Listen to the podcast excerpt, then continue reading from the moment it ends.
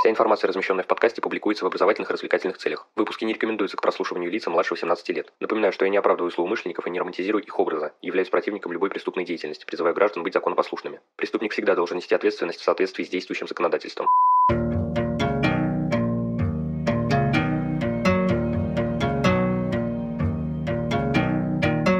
Всем привет, вы на канале Крим One, и сегодня мы поговорим о содержательной стороне снимков.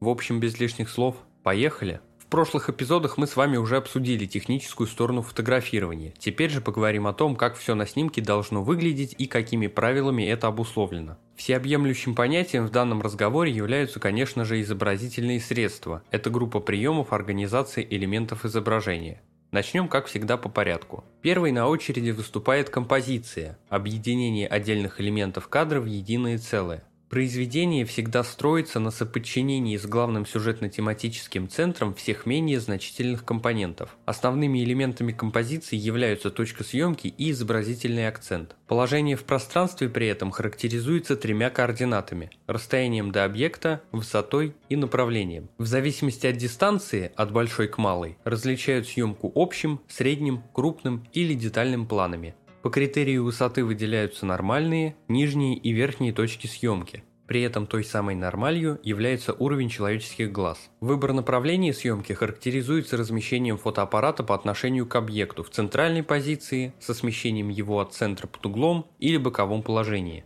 Изобразительным акцентом является выделение в кадре главного, сюжетно важного. Достигается оно разными путями. Помещением в центр снимка, на передний план, увеличением объекта или по-другому зумированием, а также выделением светом, цветом или фокусировкой. Частым приемом выделения акцента является кадрирование, уточнение границ кадра. Их соотношение называется форматом. Следующим изобразительным средством является тональность. Она определяется соотношением фотографий черных, белых и серых полей. Тональность может быть соответственно темной или светлой. Зависит это от типа преобладаемых оттенков. Далее по списку идет перспектива, заключающая в себе закономерности изображения предметов в соответствии с их зрительным восприятием. Иными словами, это впечатление глубины пространства, уходящего вдаль. В зависимости от назначения выделяют два его вида. Во-первых, это перспектива линейная. Описать ее можно несколькими правилами. Чем дальше находятся предметы, тем меньше они кажутся, Параллельные линии, уходящие вдаль, сходятся в одной точке, а грани предметов, направленные по лучу зрения, кажутся короче, чем они есть. Во-вторых, это перспектива тональная. В соответствии с ней, по мере удаления, четкость и ясность очертаний предметов, их насыщенность и яркость теряются, контрасты смягчаются. При этом глубина и дали кажутся более светлыми, чем передний план. Продолжает перечень изобразительных средств освещения – это распределение света в пространстве кадра по величине, направлению и структуре светового потока. Освещение сочетает в себе три основных функции. Композиционную, характеризующую распределение световых пятен по площади кадра, изобразительную, отвечающую за тот световой рисунок, который формируется на объекте, и техническую, которая описывает уровень освещенности и интервал яркости объекта. При этом учитывают мощность источника излучения, его спектральный состав и постоянство. В зависимости от источника освещение может быть естественным от природного, искусственным от рукотворного и смешанным. По структуре светового потока различают направленное, рассеянное и комбинированное освещение.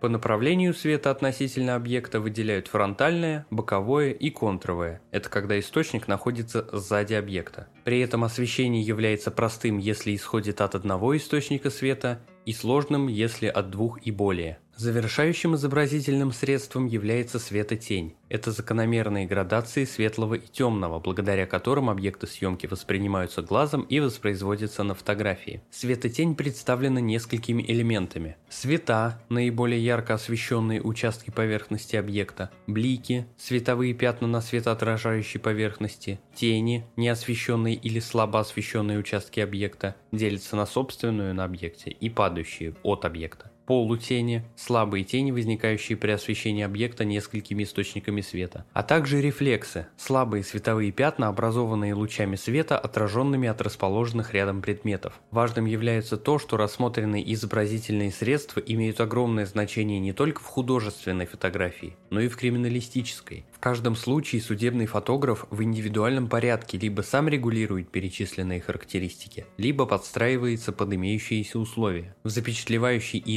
исследовательской фотографии от правильного композиционного построения кадра, выбора точки съемки и направления фотографирования, умелого использования перспективы, тональности, освещения и светотеней зависит качество, достоверность и информационная емкость фотоснимка. Что ж, на этом выпуск подходит к концу. Благодарю вас за прослушивание. Следите за подкастом на удобной вам платформе, делитесь им с друзьями и знакомыми, а также оставляйте лайки и комментарии, где это возможно. Мне будет приятно. Подписывайтесь на одноименные группы ВКонтакте и Инстаграм. Там у нас периодически проходят книжные розыгрыши. Пишите ваши вопросы, замечания и пожелания. На все отвечу и все обязательно учту. Но главное помните, нераскрываемых преступлений не бывает.